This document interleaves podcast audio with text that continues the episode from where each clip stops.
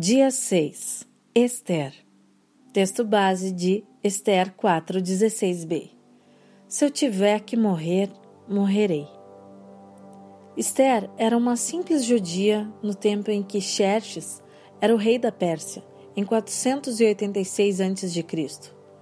Seu nome judeu era Radassa, uma órfã adotada pelo seu primo Mardoqueu. Ela chegou a se tornar rainha, esposa do rei Xerxes que desconhecia sua origem judia. No momento de intenso perigo de extinção dos judeus, qual foi sugerido por Ramã, homem mais influente do império depois do rei, ela decidiu arriscar sua confortável vida de luxo, a honra e todos os benefícios que o direito de rainha lhe conferia para tentar reverter o quadro junto ao rei.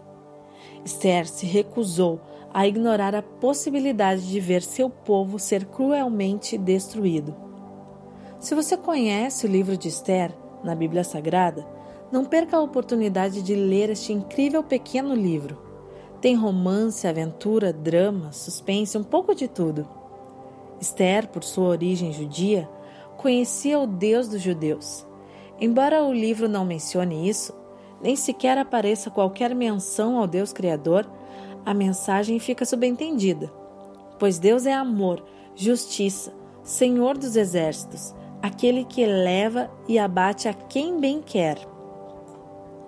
Seu primo Mardoqueu disse a Esther que considerasse a possibilidade de ter sido levada à condição de rainha de um império tão poderoso exatamente para que pudesse fazer algo para evitar a desgraça que estava por vir.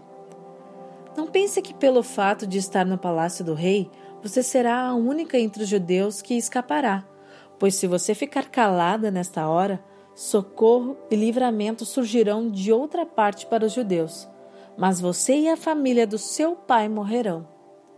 Quem sabe se não foi para um momento como este que você chegou à posição de rainha?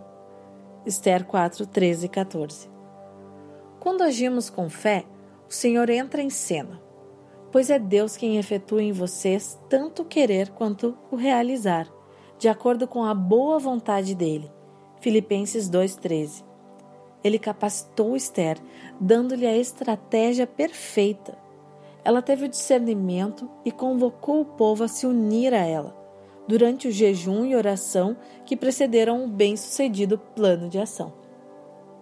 Como mulheres do povo de Deus, somos frequentemente confrontadas com os nossos valores. Dentro de casa, quando somos a primeira geração de cristãos comprometidos com a mensagem do Evangelho, no trabalho, entre os amigos e até no casamento. Quando está em questão poder, posse e prazer, só conseguimos ser assertivas se realmente conhecemos a palavra de Deus e a sua vontade lá registrada.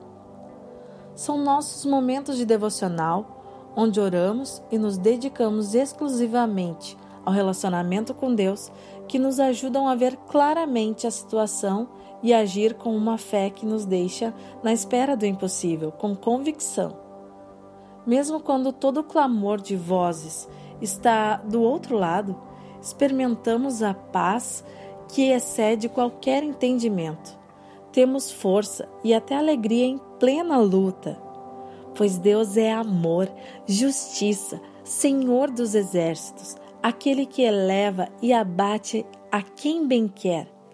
Não importa se você é uma rainha de fato e de direito, a rainha do seu lar, em família ou morando sozinha, isso é secundário.